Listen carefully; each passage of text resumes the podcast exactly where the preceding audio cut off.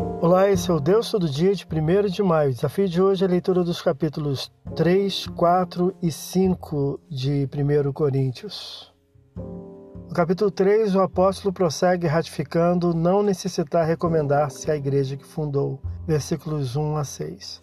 Estabelece a superioridade do ministério da gloriosa nova aliança em oposição à desvanecente lei mosaica, versículos 7 a 18. No capítulo 4, Paulo argumenta termos tesouros em vasos de barro e incentiva a vivermos sustentado por aquilo que é glorioso, divino e eterno. Versículos 1 a 18. No capítulo 5, ensina a vivermos aguardando a habitação celestial, a esperarmos a justiça de Cristo e a nos incumbir do ministério que reconcilia os homens com Deus. Versículos 1 a 21.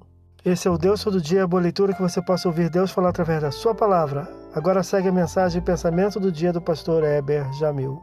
Até a próxima.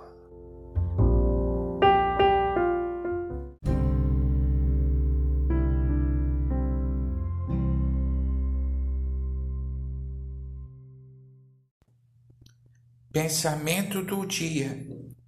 A crise é um tempo de oportunidade para que a palavra da pregação do Evangelho penetre no coração endurecido.